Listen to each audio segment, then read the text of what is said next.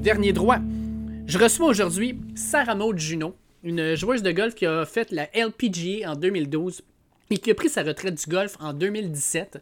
Je la reçois pour parler, oui, euh, un peu de sa carrière. Euh, c'est une des six joueuses de l'histoire du Québec à avoir atteint la LPGA.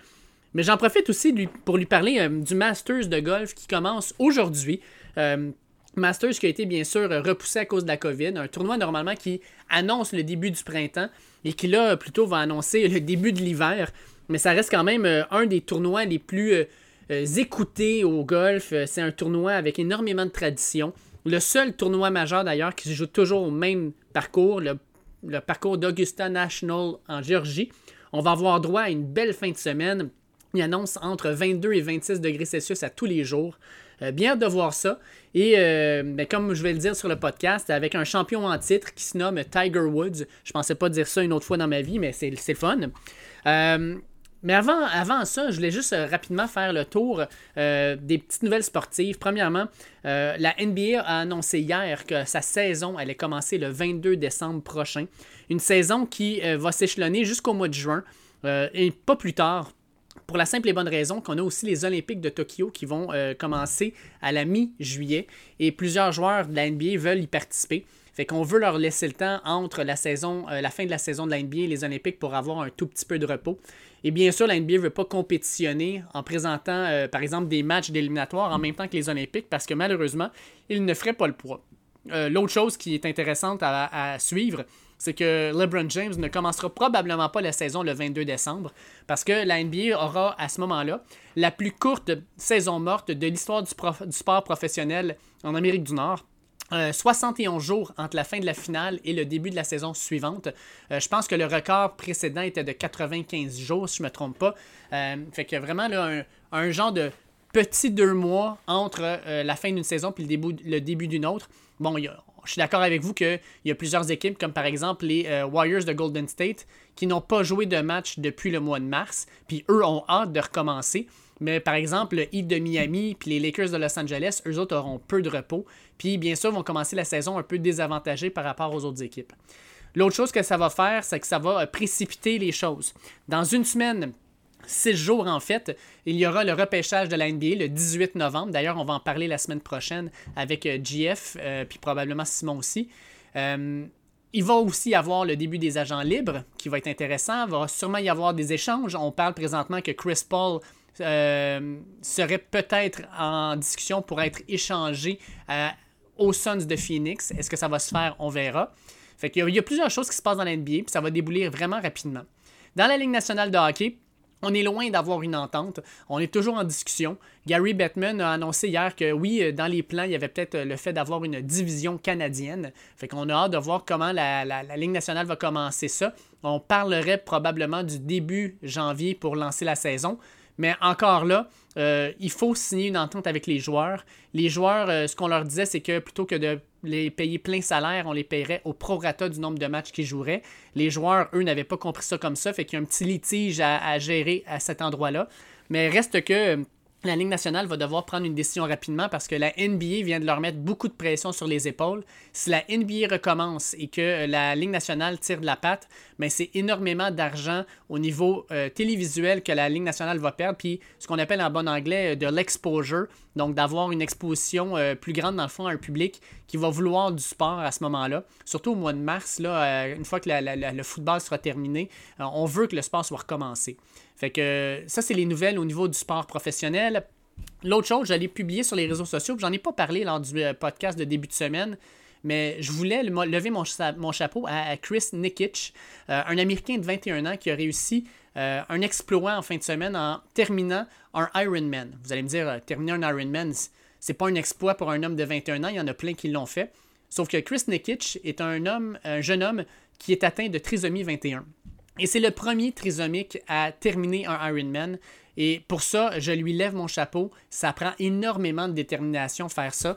Euh, pendant tout le parcours, il y a trois personnes qui l'ont suivi, des guides, euh, simplement pour lui donner de l'aide s'il en avait besoin. Il n'y en a pas eu de besoin, mais on voulait s'assurer qu'il serait correct. Surtout qu'il a nagé ses 3,8 km dans le golfe du Mexique, donc même pas dans une piscine. Là, c'était vraiment un exploit de le faire. Et ensuite, il a fait ses 180 km de vélo et son marathon pour terminer ça en 16h46, ce qui lui permet d'avoir un temps homologué. Dans les livres Ironman, il faut absolument le terminer en bas de 17 h Donc, chapeau à Chris Nikic, une inspiration. Et puis, un jeune homme qui, littéralement, a une détermination de faire. Ceci étant dit, on écoute maintenant euh, mon entrevue avec euh, Sarah Maud Juno. On va parler un petit peu de sa carrière de golf, puis aussi euh, de ce que ça prend au Québec pour devenir une golfeuse professionnelle. Et ensuite, ben, on parle du Masters et on fait nos prédictions. Fait que sur ce, je vous fais écouter ça. Je suis super content aujourd'hui d'être joint par Sarah Maud Juno, joueuse de golf professionnelle qui a pris sa retraite il y a maintenant de ça trois ans. Puis en plus, ça tombe super bien parce que le Masters de golf commence demain. Fait qu'on va profiter euh, de l'occasion aussi pour jaser de golf euh, en général. Fait que euh, oui, on parlait de la carrière, mais aussi de ce qui se passe sur la scène actuelle. comment vas-tu, Sarah Maude? Bien, toi?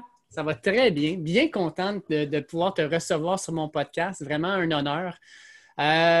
écoute, Sarah Maude, on va commencer un petit peu avec ta carrière parce que tu as une carrière bien rempli euh, dans le golf euh, professionnel. Tu as commencé ta carrière, en fait, euh, comment... La, question que je me pose, en fait, c'est comment tu as commencé à jouer au golf? Qu'est-ce qui t'a inspiré à jouer au golf? Est-ce que c'est simplement tes parents ou il y a autre chose, dans le fond, qui t'a vraiment poussé à aller vers ce sport-là? Je dirais que ce qui m'a initié au golf, dans, j'avais à peu près huit ans, c'était mon, père. Donc, mes parents, les deux jouent, mais mon père, c'est un, un, mordu de golf, là, euh, là à ce jour encore. Euh, je pense qu'il aime plus ça que moi. Fait que, euh, mais non, c'est un mordu de golf, fait qu'il m'a toujours, il m'amenait, il a essayé de m'initier un petit peu plus jeune que quand j'avais 8 ans, mais apparemment que j'étais un petit peu moins intéressée, mais à partir de 8 ans, je jouais avec lui, je l'accompagnais. J'ai toujours vraiment aimé ce sport-là, mais je faisais beaucoup d'autres sports en même temps. Je faisais L'été, j'étais dans des camps de jour qu'on faisait des activités nautiques, euh, je jouais au basketball au secondaire. Tu sais, j'ai jamais euh, focusé toute mon attention à 100% sur le golf quand j'étais jeune. Puis ça, ça m'a permis, selon moi, de jamais faire un burn-out ou jamais être. Mm-hmm. Euh, Et puis, ben, ta carrière t'amène à te retrouver à l'Université de Louisville où tu passes, dans le fond, quatre ans. Tu gagnes à la fin le Biggest Player of the Year. Euh, tu gagnes quelques tournois d'ailleurs. Euh, comment, comment ça s'est déroulé, dans le fond, le, recrutement? Est-ce que c'est euh, simplement en te voyant aller dans des, tournois, il y a eu des recruteurs qui étaient là? Est-ce que c'est toi qui as envoyé des, vidéos, dans le fond, de, des tournois, etc., ou tes performances, puis Louisville a accepté de te donner un scholarship? Comment ça s'est passé? Donc, moi, quand j'étais au secondaire, j'ai joint une académie de golf ici dans la région de Québec, qui est l'Académie de golf Fred Colgan. Donc, il y avait déjà eu plusieurs filles avant moi qui avaient été dans des universités américaines. Fait que je savais un peu où je m'en allais. J'avais quand même assez de, références par rapport à ça. Fait que la façon que ça marche, c'est qu'on jouait des tournois l'été. Les coachs universitaires, l'été, eux, c'est ce qu'ils font. Ils font du recrutement. Fait que, année, plus on jouait de tournois, plus que je performais, ben, je me suis démarquée comme ça. J'ai aussi euh, envoyé des, pas des vidéos, mais tu sais, il fallait remplir. Des fois, tu pouvais remplir des petits formulaires en ligne dans une université. Puis Louisville, c'est une université que, la coach connaissait un peu l'académie, puis ça avait comme tombé un peu comme ça. Puis ce qui est quand même assez comique, c'est que ils m'ont mélangé avec Maudémé pendant longtemps à cause de mon nom. Fait que je pense que c'est quand je me suis qualifiée pour le US Open, euh, ou un petit peu avant ça, que là, le US Amateur Open, excuse, puis là, c'est là qu'ils ont comme réalisé Ah, mais c'est comment ça, il y en a deux, tu sais, ils se trompaient entre Maud et Maud Fait que, c'est un peu drôle. Moi, j'étais allée faire euh, après ça des visites, puis euh, je suis tombée en amour avec euh, l'université. Puis c'est un peu comme ça que je me suis. ils ont offert un scholarship, puis c'est comme ça que je me suis ramassée à Louisville. Quand, quand, tu reçois le scholarship de Louisville, c'est-tu la, la, folie? T'es es, excitée ou c'est juste, dans le fond, une autre étape dans ta carrière?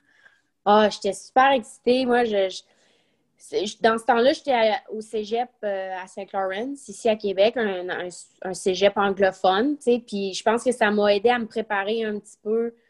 Je pensais que je parlais pas mal anglais, mais je suis contente d'avoir fait ces années-là à Saint-Laurent. Euh, non, j'avais vraiment hâte de partir. Euh, oui, drôlement, je savais que c'est ce que je voulais faire, puis, euh, j'avais pas, de pas de questionnement là-dessus. Je, je, suis partie la tête fonceuse. Puis comment comment tu as vécu ça ces quatre ans-là à, Louisville? Parce que le côté universitaire québécois, c'est à des années-lumière de celui des, des États-Unis. les campus, la vie de campus, les, les, événements, etc. On n'a rien, je pense, de comparable à ça au Québec. Euh, comment comment tu as, as, apprécié ton expérience, dans le fond, à Louisville, dans une université? C'est quoi, c'est au-dessus de 20 000 étudiants, je pense? On était 35 000. 35 000, my God, OK. 35 000, undergrad qui appelaient. Mais pour répondre à ta question, moi, j'ai adoré mes années. Ça n'a pas été facile. C'est sûr qu'au début, il y a la langue euh, qui est un, un, petit, un petit défi. Mais Louisville, en tant que tel, c'est une des grosses villes aux États-Unis, mais qui n'a pas de sport professionnel. Mhm. Donc, euh, tout était focusé sur l'université. Fait que ça venait avec beaucoup de pression aussi, mais c'était le fun. on avait des, belles installations. J'ai découvert c'était quoi la, la loyauté des gens qui ont gradué il y a 20 ans, puis qu'ils donnaient encore de l'argent, puis première game de football que j'étais allée, puis il y avait 40 000 personnes habillées en rouge, là, je capotais. Papa John Stadium. Exactement, Papa John Stadium. Puis à Louisville, ce qui était le fun, c'est que le campus en tant que tel, tu pouvais faire, tu sais, c'était comme un carré, puis tu pouvais faire d'un bout à l'autre en huit minutes à pied. Fait que tout était comme proche, puis à l'extérieur, tu avais, à part le golf qui est un peu plus loin, le reste, c'était tout à distance là, de. de tu sais, c'était pas long. Il y a peut-être le Papa John Stadium qui était un petit peu plus loin. Churchill Downs aussi, qui est à Louisville, tu sais, pour les courses de chevaux. Fait que tu tout ça qui rentrait. C'était vraiment une belle ville. Moi, j'ai adoré le Kentucky. Euh, mais c'était quatre belles années. J'ai adoré mes années. Est-ce que euh, tu es uniquement, quand tu es, en train de justement de, faire tes études puis de, faire ton sport-études, dans le fond, es-tu mhm. uniquement concentré sur ton sport ou. Parce que moi, je, moi, je suis allé souvent sur des campus universitaires américains, je suis un maniaque de football. Euh, puis euh, je me promène là-dedans, puis je me dis, moi, être étudiant là, là, je serais toujours à un événement. Je serais, je serais à la game de football le samedi, je serais à la game de basketball le mardi, euh, j'irais voir du water polo, je m'en fous, là, je, serais partout. Euh, est-ce que c'est un petit peu ça ou c'est vraiment tes, focus sur ton sport à toi, sur tes études à toi, puis ce qui se passe autour, tu essaies juste de mettre des œillères?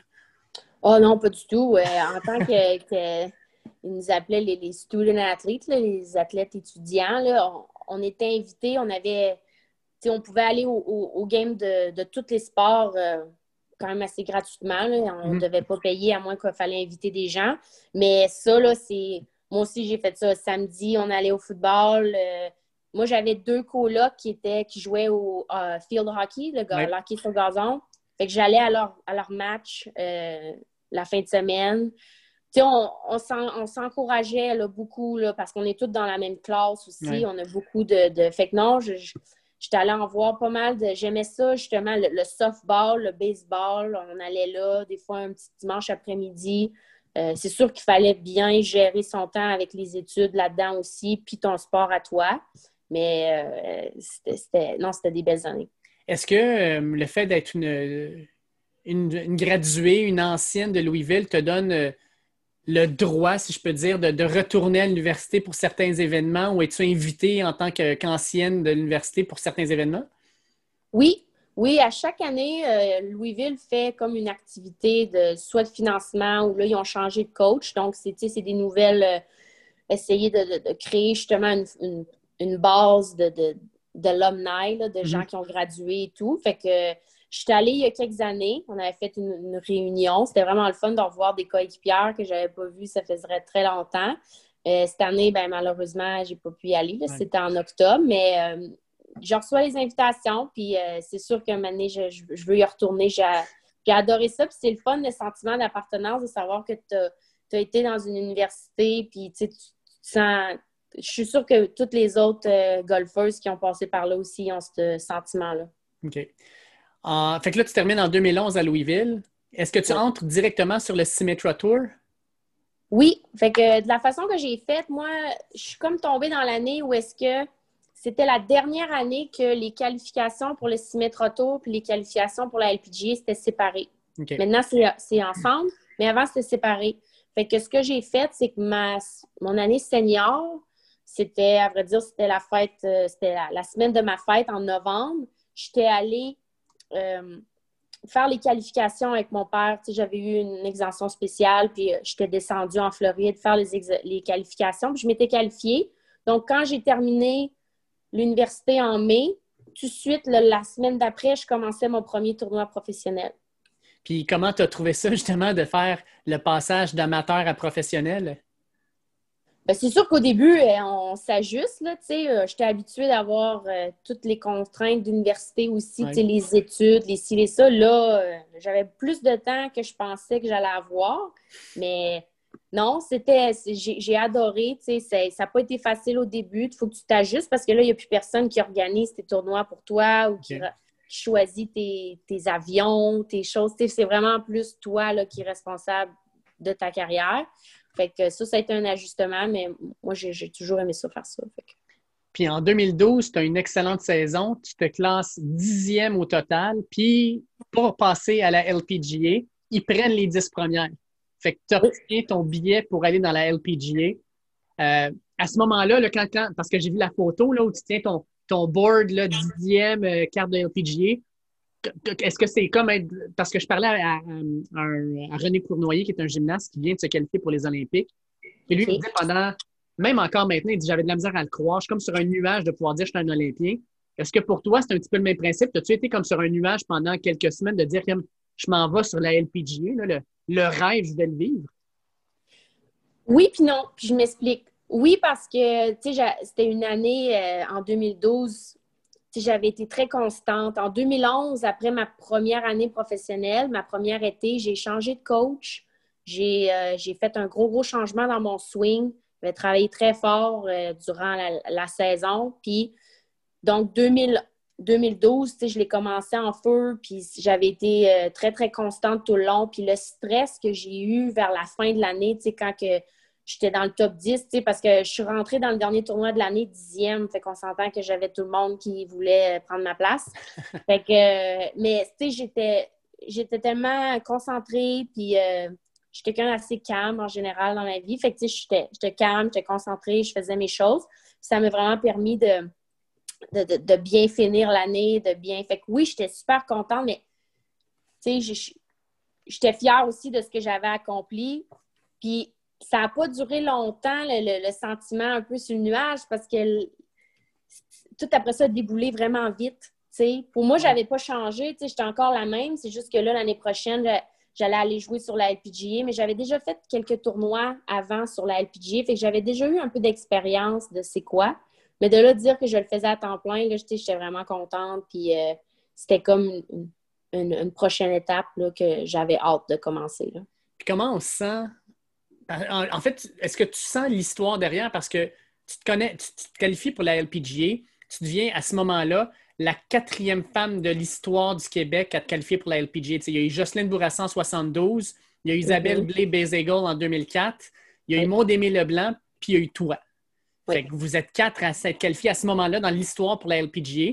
Euh, est-ce que tu sens ce, petit moment d'histoire-là de dire je, je fais partie d'une minorité? Là, je veux dire, on, on est juste quatre à l'avoir fait dans l'histoire, puis moi, je fais partie de ça. Oui, je ne l'avais pas vu comme ça, mais euh, je, connais bien Jocelyne, je connais bien Isabelle, Maude, ben aussi, on a joué beaucoup ensemble, puis elle était assez qualifiée peut-être un an avant moi. Fait que, euh, fait que oui, c'est un bon point. J'avais. C'est sûr que je savais qu'on n'était pas beaucoup à l'avoir fait, mais euh, ouais. Quand on est dedans, sérieusement, on ne pense pas trop à, tout ce que ça implique. Oui, parce qu'après ça, euh, sais, euh, moi j'appelle ça un peu l'âge d'or du, golf féminin québécois. Je veux dire, en l'espace de 10 ans, en 72, on a eu Jocelyne Bourassa, puis pendant 32 ans, il n'y a personne d'autre qui s'est qualifié pour la LPGA. Puis là, en 10 ans, mais comme je disais, Isabelle Blais-Bézégol en 2004. Euh, j'ai oublié tantôt Lisa Meldrum en 2010. Oui. Maud Aimé Leblanc, puis toi, en l'espace de deux ans comment c'était de, se promener, mettons, sur les, les, dans les clubhouses de la LPGA puis de croiser une, ou deux Québécoises? ah, c'est. Euh, ben, c'était pas mal juste Maude, Maude et moi, parce qu'à ce moment-là, je pense pas que Lisa, elle, avait encore, puis Isabelle non plus, je pense pas qu'ils jouaient encore euh, dans, le circuit de l'LPGA. Mais c'était le fun de voir Maude. Tu sais, ben, Maude, j'ai grandi, je jouais souvent avec elle aussi, tu sais, fait que c'était intéressant de savoir qu'on était deux à, pouvoir se, parler français. C'était quand même comique, Est-ce que, euh, parce que Maude a pris sa retraite l'an dernier, puis lorsqu'elle prend sa retraite, elle déclare sur sa page Facebook, parce que Maud a toujours été très, euh, très secrète un peu, là. Euh, c'était pas mm-hmm. quelqu'un qui allait dans les médias beaucoup. Puis elle déclare Le golf ne me rendait pas heureuse. Euh, puis pour la majorité du monde à l'extérieur, on, a eu ça, on ben voyons donc. Dans notre tête à nous, c'est living the dream. Là, je, gagne ma vie en jouant au golf. Toi, quand tu entends ça, c'est-tu quelque chose qui t'a surprise? oui et non je peux comprendre euh, ce que Maud voulait dire par euh, que ça la rendait pas heureuse parce que des fois, oui, pour la majorité des gens, c'est un loisir, c'est une passion. Tu sais, comme mon père, c'est un mordu. Euh, mais quand on est dedans jour et jour, tu sais, chaque jour, puis que des fois, on met beaucoup l'effort, puis euh, en plus, ça serait pire, je pense, aux Olympiens qui, eux, travaillent pendant quatre ans de temps pour avoir une semaine. Puis, tu sais, si, mettons, je sais pas, tu as la grippe ou quelque chose, ça peut être vraiment triste. Nous, le golf, c'est une saison qui dure longtemps, mais les efforts qui ont été mis des fois pour ce que. C'est un sport aussi qui a beaucoup rapport avec la chance. Fait que quand que. Je peux comprendre ce qu'elle voulait dire par là, mais de là à, le dire tout fort, ben, peut-être que je ne l'aurais pas fait, là, personnellement, mais tu sais, je veux dire, c'est son, euh, son droit. Là, de... Ben, toi, euh, toi, quand tu as pris ta retraite en 2017, euh, En fait, parce que j'en ai lu pas mal, là, quand tu as pris ta retraite, ce que tu disais essentiellement, c'est que tu étais très sereine avec tes décisions.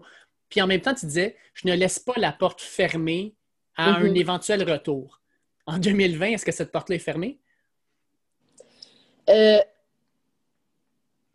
est quand même assez fermée. Oui, est quand même assez fermée, sauf que euh, je veux, j'ai continué à en faire un petit peu des tournois. J'en ai fait en, 2019, tu sais, euh, parce que là, c'est ça, j'ai changé de domaine.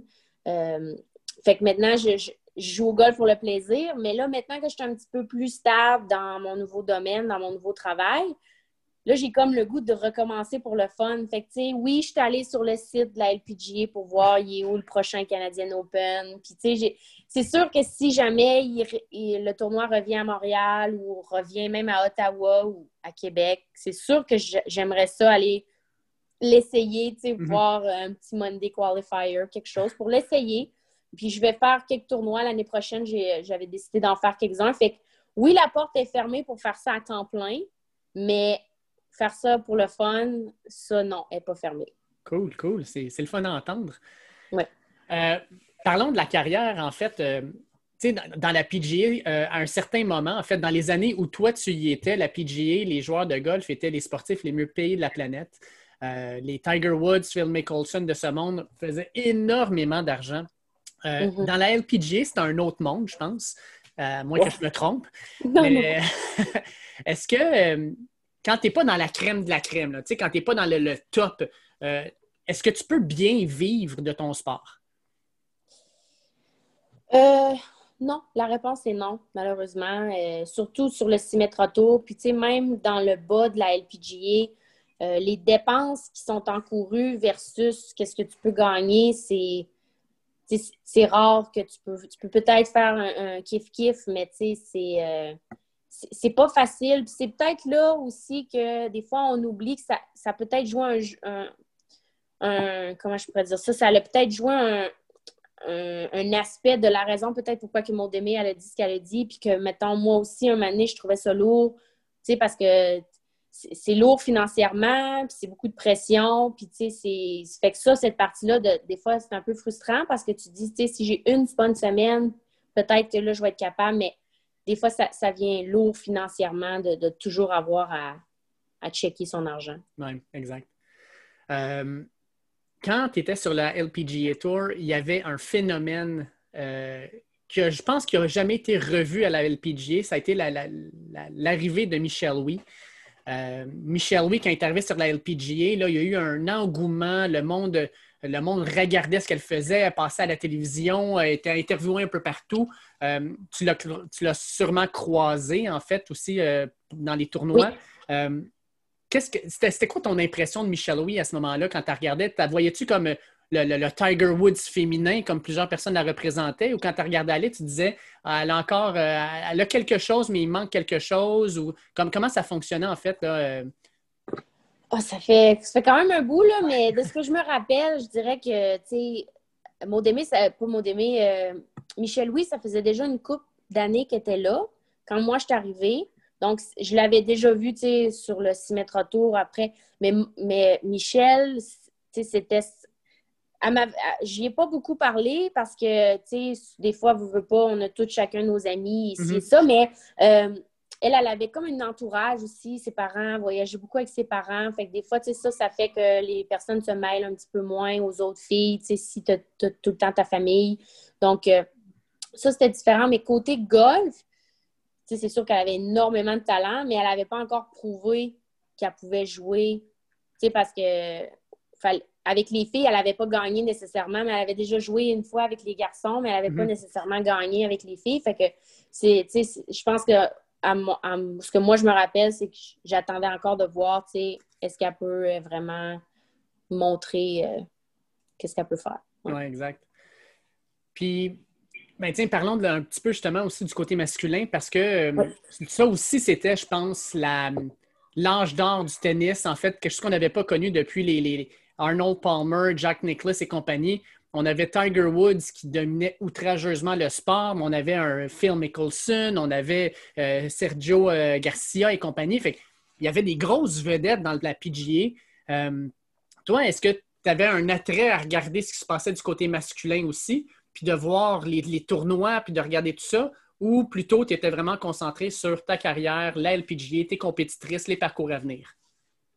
Euh, l'option 2. L'option 2, j'étais tellement occupée, le voyagement, euh, on n'avait pas vraiment le temps de regarder. C'est sûr que, comme tout le monde, j'aime le Master, je le regardais. Mais je me rappelle que l'année que j'étais sur la LPGA, le Masters, je l'ai écouté, j'étais en Australie. Je l'ai écouté dans l'aéroport, entre. Je l'avais complètement manqué là, où j'étais arrivée. Puis, ah non, c'était Hawaï, excuse-moi. J'étais à Hawaï, tu sais, je l'avais manqué parce que j'avais mal planifié ma journée. De, j'avais décidé de voyager le dimanche du Masters. C'était vraiment pas ma meilleure. au lieu de, partir une journée d'avant, tu sais, mais c'est ça. Fait que non, j'ai moins regardé cette année-là, disons. Puis, euh, en tant que joueuse, est-ce que tu avais un parcours ou un tournoi préféré? Tu sais, un tournoi que sur ta. Tu parlais tantôt du Canadian Open. Probablement qu'en en étant canadienne, ça a un petit côté particulier. Mais y en a-tu un autre que tu disais quand le tournoi se tient, par exemple, à ce, tour, à ce parcours-là, je veux y être parce que je l'adore, ce parcours-là? Euh, ben, c'est sûr que sur la LPGA, mon tournoi préféré, c'était le Canadian Open. Euh, j'aimais ça jouer au Canada parce que je veux pas, on n'en jouait pas souvent, j'avais pas tant l'occasion. Puis c'est drôle, on était à Vancouver, qu'on soit à Vancouver ou à Montréal ou à Toronto, les fans, aussitôt qu'ils voyaient que tu avais Canada à côté de ton nom, euh, c'était vraiment incroyable le, support qu'on avait.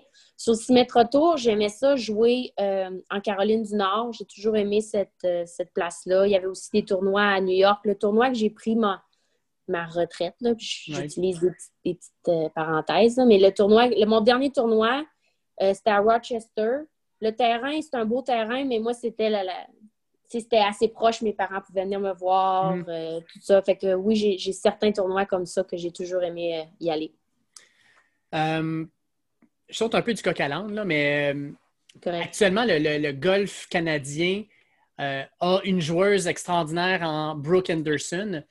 Est-ce que c'est une joueuse que tu Parce que quand tu as terminé ta carrière en 2017, tu es devenue en fait directrice du développement des joueuses, dans le fond, dans l'équipe canadienne junior? Puis, euh, est-ce que Brooke Anderson faisait partie de, de, tes joueuses que tu supervisais? Non, non. Moi, j'étais euh, donc j'étais l'assistante coach de l'équipe junior.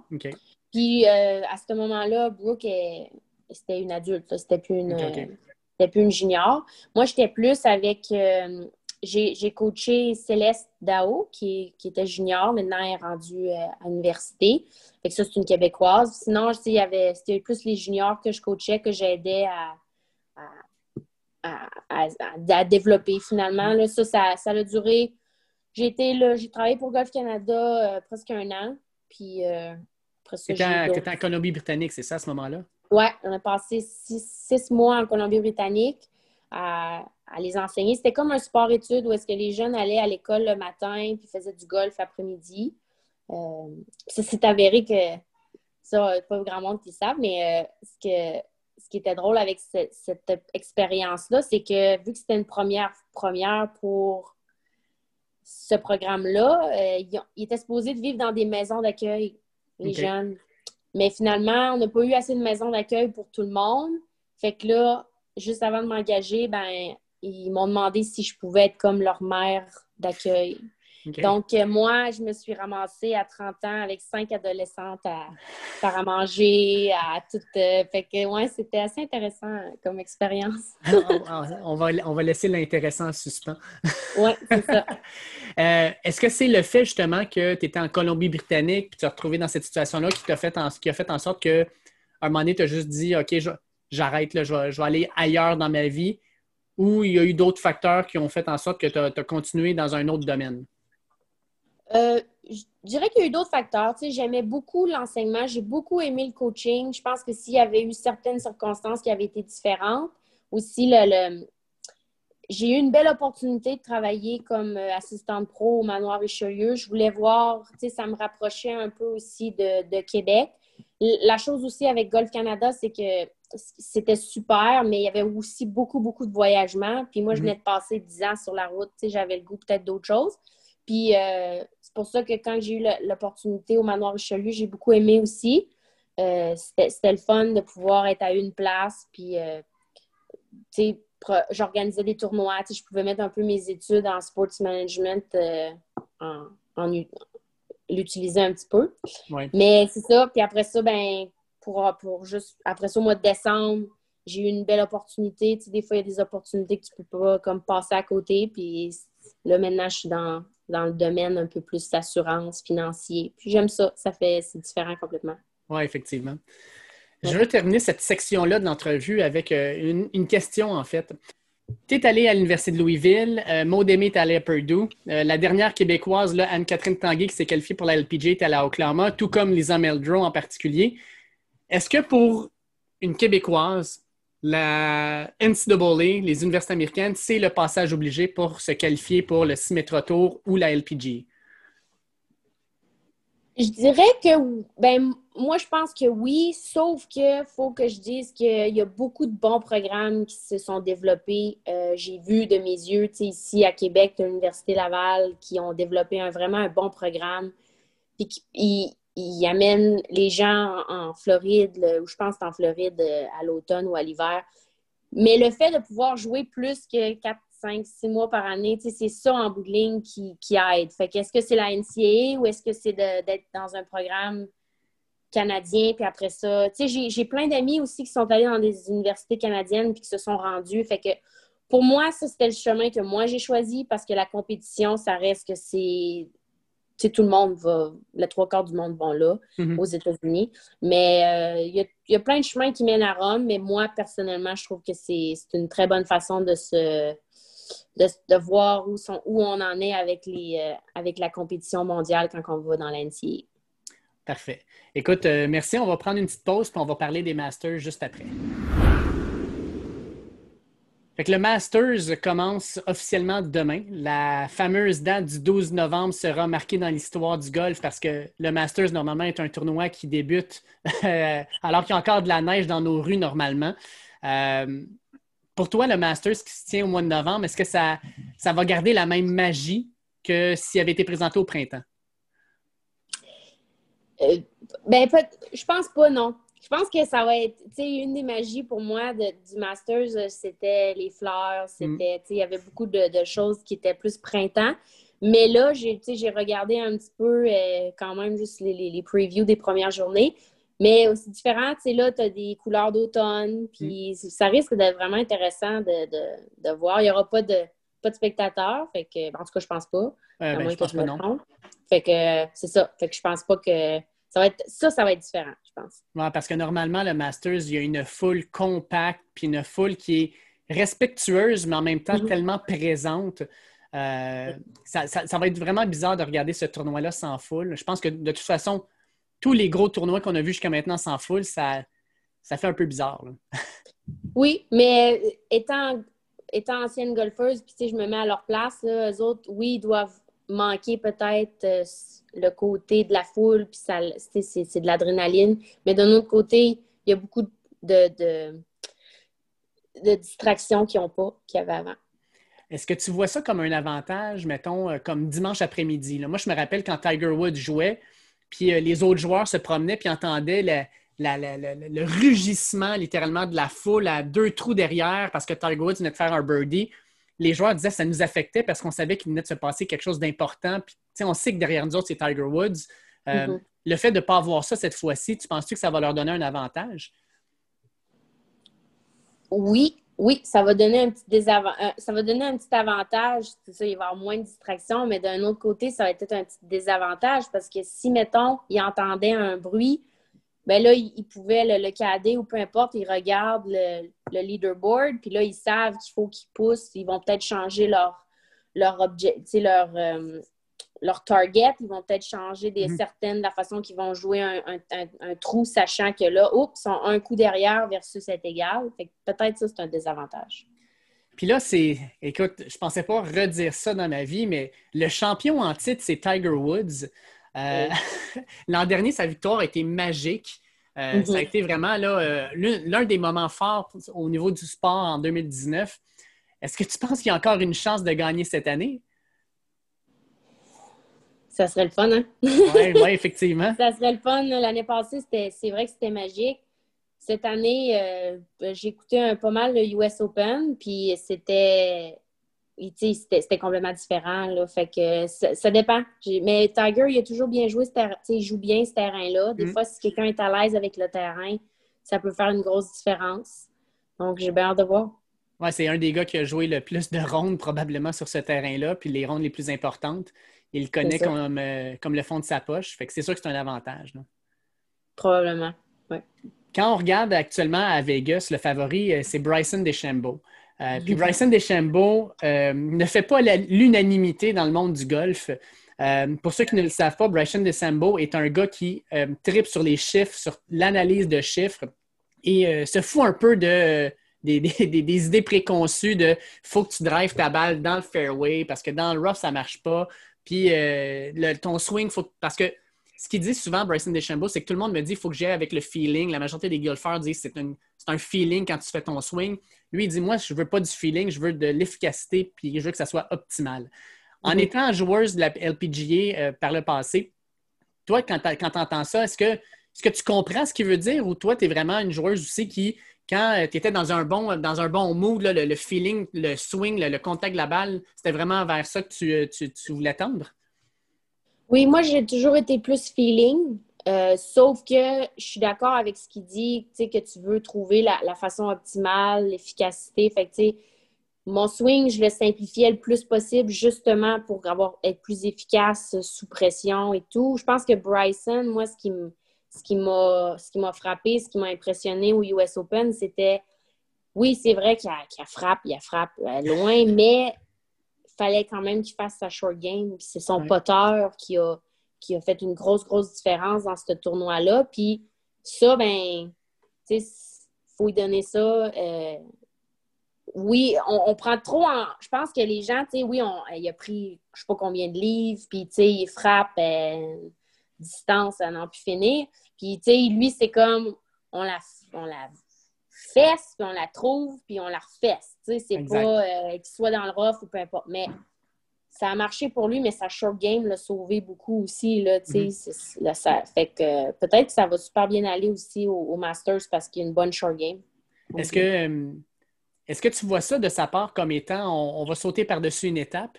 Parce que, comme tu dis, la Davis, euh, il y a une Ouais. moyenne de drive de 386 verges. Euh, je pense qu'il y a euh, trois semaines, il a fait une drive de 420 verges. Euh, dans le fond, lui, c'est long faire. Là. Ils n'utilisent pas vraiment. Fait que, tu sais, je me dis, il doit se pratiquer avec son driver. Il doit se pratiquer, mettons, avec faire 7 en montant. Puis ce qui est de 3 à 7, ben, ils sont propres, là, puis ils peuvent rester là, mais j'en ai pas de besoin. Ouais. Ah, sûrement. Sûrement. Je, je... S'il saute des étapes, peut-être, mais ça reste que, tu sais, quelque chose peut arriver une fois. Tu sais, là, le, US Open, c'est arrivé. Mm. OK.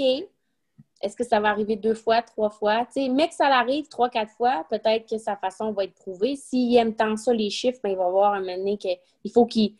Une fois, c'était juste une fois de chance, tu sais, mais on va voir. Mais il est très, très talentueux. Puis, qu'est-ce que je dis, c'est qu'il frappe. Oui, il frappe fort, mais sa short game en ce moment était forte aussi au US Open. Fait que jamais. Puis, dernière petite chose là-dessus. Euh, quand, tu le regardes, son approche, en fait, là, euh, quand tu jouais, est-ce que le fait, par exemple, d'aller dans le rough, mettons, là, il y a une game, on dirait que tu n'avais pas le, même contrôle que d'habitude, puis tu avais de la misère à le mettre dans le fairway, puis ça se retrouvait dans le rough. Est-ce que ça jouait dans ton mental? Tu dis, ah, encore une drive de croche, euh, ah, il va falloir qu'encore je me sorte du trouble. Alors que lui, j'ai l'impression qu'il se dit, rough, pas rough, j'averge, puis on va la frapper fort après, puis c'est un problème, tu sais? Exactement. Ben, ben, je pense que si, si je me, compare, moi, les, quand j'ai joué l'US Open à Oakmont en 2010, puis que le fairway, le rough était très, très dense, très haut. Puis j'ai joué d'autres terrains aussi que, tu sais, j'avais des filles là, qui étaient blessées. Ils se blessaient durant les rondes de pratique parce que le rough était tellement euh, dur à sortir. Mais, tu sais, on n'a pas la même grosseur de d'avant-bras, euh, Bryson et moi. Fait que, tu sais, moi, sortir du gros rock. Il n'y a, pas grand monde qui a les mêmes avant-bras que Bryson. C'est ça. Mais, tu sais, en général, tu sais, lui, il va sortir du rough. C'est vrai, peut-être que ça ne dérangera pas, tandis que moi, sortir du gros rough ou n'importe quel autre amateur euh, va, va, dire, euh, ouais, ça, c'est plus. Fait que ça, selon moi, lui, il sait que il est assez fort physiquement pour sortir du rough, tu sais. Fait que. Hmm. Euh, avec ce que tu as pu regarder un peu euh, cette semaine, puis là, tu sais, je regarde la météo. Là, demain, à Augusta, il annonce peut-être un petit peu de pluie, mais tu sais, euh, vendredi, samedi, dimanche, là, 26, 22, 26 du soleil. Fait les éléments ne seront probablement pas problématiques. Est-ce que tu vois une tendance? Est-ce que tu vois un joueur qui pourrait se démarquer? Il y a beaucoup de personnes qui parlent, par exemple, de Rory McIlroy. il y en a d'autres qui, qui vont mettre Dustin Johnson parce que c'est le numéro un au monde, il joue très bien. Est-ce que tu vois un joueur qui pourrait justement se démarquer puis peut-être aller gagner son, son premier veston vert?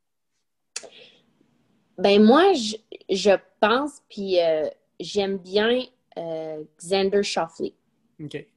Je trouve que, je, sais pas, je trouve qu'il il, joue bien, il est solide, puis euh, il, est, pas farfelu, puis, mais en tout cas, j'aime son jeu, je trouve qu'il est steady, puis si j'avais si de l'argent à mettre, je lui mettrais ça.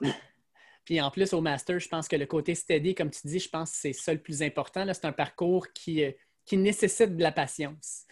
Oui. Puis, tu sais, euh, Mike Weir avait gagné. Euh, non, oui, c'était Mike Weir. Puis tu avais aussi Zach Johnson, si je ne me trompe pas. Eux autres, mm-hmm. ils ont gagné. C'est pas des longs frappeurs. Ils ont tous pris des par 5 en 3.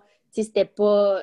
Tu peux gagner aussi de cette façon-là. Fait que j'ai hâte de voir ce que ça va faire. Ah, exact. Puis tu sais, tu parles d'eux, mais je me rappelle d'une année, je pense Fred Couples avait connu euh, une, renaissance et il s'était qualifié, puis il était même dans le top 5 à la fin. Fait que comme tu dis, là, c'est. Les, gros bras, c'est bien pratique, mais euh, des gars d'expérience qui, qui connaissent bien le terrain peuvent en prendre avantage aussi. Oui, parce que je suis jamais allée en personne, mais j'ai beaucoup de gens que je connais qui sont allés, puis tout le temps, la seule phrase que j'entends, c'est c'est beaucoup plus ondulé en vrai qu'à la télé. Fait que, sais, c'est pas n'importe quel terrain où est-ce que tu peux juste dévisser, la retrouver puis redévisser. Mais peut-être que ça va marcher, en tout cas. Mais cela, le Masters, étant pas facile, les pieds tout croches, il faut quand même de la précision, il faut avoir une bonne stratégie, il faut poter de la bonne endroit. Fait que si son poteur va bien, si tu sais où, où manquer tes coups, puis tu sais où laisser la balle pour avoir un pote que tu aies le plus de chances de le faire, c'est là que selon moi, la personne va. C'est pour ça que j'ai pris Xander. Sarah Maud, ça a été un plaisir de discuter golf avec toi. On va regarder le Masters en fin de semaine. Puis écoute, si Xander euh, gagne, on se reparle lundi. tu m'appelleras lundi si Xander gagne. Sans faute. Un, énorme merci de ta part. Merci, David. Merci à Sarah Maud Junot pour euh, l'entrevue et aussi pour euh, la discussion sur le Masters. Ça a vraiment été un plaisir de la recevoir. Puis on va suivre dans le fond le Masters en fin de semaine, qui va jouer, oui, sur toutes les chaînes sportives, RDS et TSN, mais aussi sur les chaînes américaines.